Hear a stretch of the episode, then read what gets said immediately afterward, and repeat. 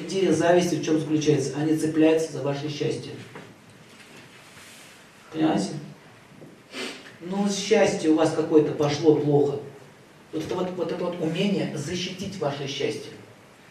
А вы знаете, что такое сглаз?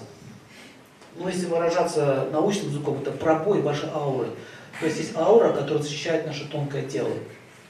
Есть тело физическое, кожа, она защищает от микробов. А есть аура, она из огня состоит.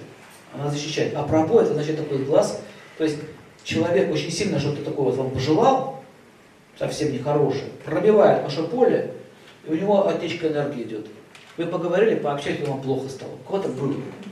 Плохо, плохо, плохо, плохо, прямо разгибаетесь, там ложитесь, но силы нет. Все, это дырка в ауре. Энергия вытекает. Это означает много болтали. Господа, я не хочу вас пугать людьми. Я хотела сказать, так можно так Да. испугаться, что вообще остаться Я не хочу вас пугать людьми. Не все люди плохие. Просто вы должны ну, контролировать эту ситуацию. Если вы видите, что там пошло нездоровый интерес, меняйте тему. И не нужно о всех людях думать плохо. Иногда бывает так, что люди автоматически так себя ведут. Не потому, что он вампир злый какой-то.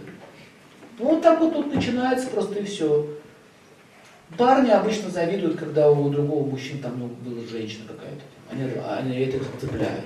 Что у него машина новая, денег там больше. Это мужчин тебя цепляет. Женщин цепляет, что если кто-то красивее, чем она. Вы эти вещи должны знать, чтобы защищаться от таких вот дырок и пробоин.